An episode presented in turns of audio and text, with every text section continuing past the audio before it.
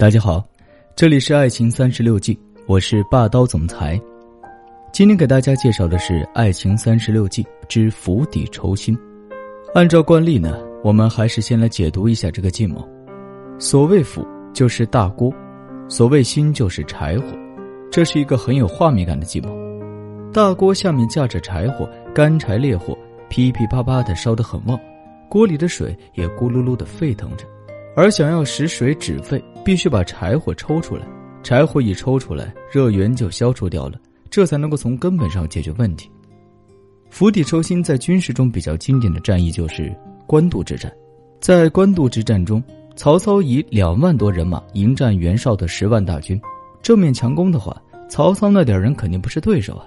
但是曹操这个家伙老谋深算，得知袁绍将粮草屯在乌巢。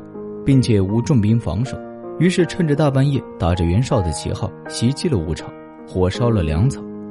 俗话说：“人是铁，饭是钢啊。”袁绍的将士听闻粮草被烧，后勤补给都没了，哪里还有心思作战呢？顿时军心浮动，乱作一团，不战而溃。曹操这招釜底抽薪，从根本上切断袁绍的后路，可以说是一招制敌。结果大家也都知道了。曹操凭借釜底抽薪之计赢得官渡之战的胜利，伤了袁绍的元气，也为统一北方奠定了基础。那么讲完典故，问题来了：我们在情感问题中该如何运用釜底抽薪呢？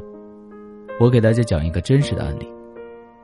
上一个月，恋爱成长学会接待了一个学员小鹿，小鹿是某家企业的小白领，老公则是当地咨询公司的高管，收入颇丰。可是由于经营婚姻不善，小鹿和很多学员一样，也遇到老公出轨的问题。不过她的问题更棘手，目前老公已经公开和小三住在一起，觉得小三才是他的真爱，并且向小鹿提出离婚。为了挽回婚姻，小鹿不但找老公谈过、闹过，甚至还以自杀要挟过。但是这些似乎并没有什么用。说实话，婚姻到了这种情况，其实已经快到了料理后事的阶段了。如果继续正面冲突、大吵大闹，情况肯定会越来越糟糕。所谓伤敌一千，自损八百，问题不但得不到解决，老公会躲得更远，甚至采取快刀斩乱麻的方式处理问题。但是如果仍然通过自我提升改善婚姻关系呢？又有点杯水车薪，远水解不了近渴的感觉。所以针对小鹿的情况，我建议她采取釜底抽薪的策略。绕过老公，直接从小三那里打破缺口。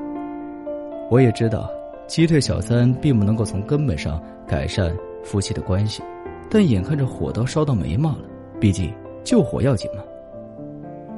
小鹿告诉我，她通过偷看老公和小三的聊天记录，了解到小三的一些情况。这小三不是本地人，老家是邻省农村的，单位呢离老公公司不远，正因为距离近。两个人经常约着一起吃饭。小三虽然知道老公是已婚的，但是个零零似的心机 girl，不但不催促老公离婚，反而说他是心甘情愿的。这种以退为进的策略，反而更让老公心怀愧疚，觉得找到真爱。小三不可怕，可怕的是小三学过兵法。小三的这招欲擒故纵，几乎是天衣无缝啊，让老公毫无招架之力。在小三的温柔攻势下。老公对小三也是尽心尽责，大节小节都给小三发红包。小三的父母到城里看小三，老公还以男朋友的名义去接过站。针对这种情况呢，我觉得直接把小三劝退是不太可能的。于是建议给小三来个釜底抽薪，到小三的老家走一遭，和他的父母聊一聊。小三家在农村，父母都是老实巴交的农民。对于破坏男人家庭的这种违反道德的事儿，应该是比较介意的，肯定不会纵容小三做这种出格的事情。而小三自知这种事情不道德，再加上对父母的意见比较尊重，应该会主动退出的。小鹿觉得也确实没有别的法子了，只好答应试试看。我们前面讲到了，老公曾以男朋友的名义去接过站，当时小三就把妈妈的手机号留给了老公。而小鹿也正是通过这个手机号联系上小三的妈妈，声称自己是小三的朋友，有重要事情要找老人家聊一聊。为了表示自己的诚意，小鹿还专门抽了时间，坐了几个小时的长途车到小三的老家和他的妈妈见了面。后面的事情呢，也确实如我们所料想的那样。小三的妈妈听了非常震惊，没想到女儿所谓的男朋友居然是个有妇之夫。他当即表示一定会过问这事，不会允许这种道德败坏的事出现在自己的家里。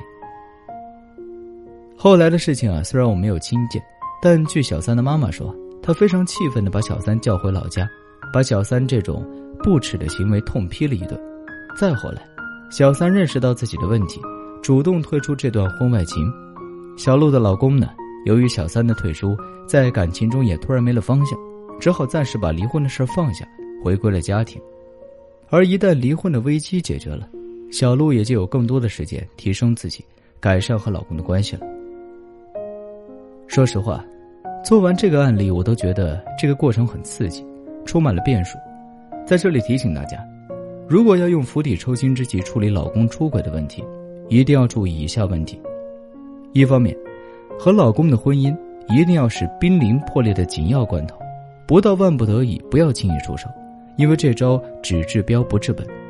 不管是针对小三还是小三的父母，如果出手时机不对，反而会引起老公的反感。即使击退了小三，和老公的婚姻问题未必会得到解决。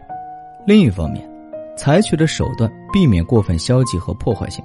在网上新闻经常可以看到，有的女生在婚姻出现问题之后，直接去暴打小三，或者当街扒小三的衣服。其实这种破坏性的行为，不但无法解决根本性的问题，而且还涉嫌违法，很可能会受到法律制裁啊。好了。爱情三十六计之釜底抽薪就介绍到这儿。如果你有任何情感问题，都可以添加我们的小助理微信号“恋爱成长零零七”，向我提问。让我们下次再见，拜拜。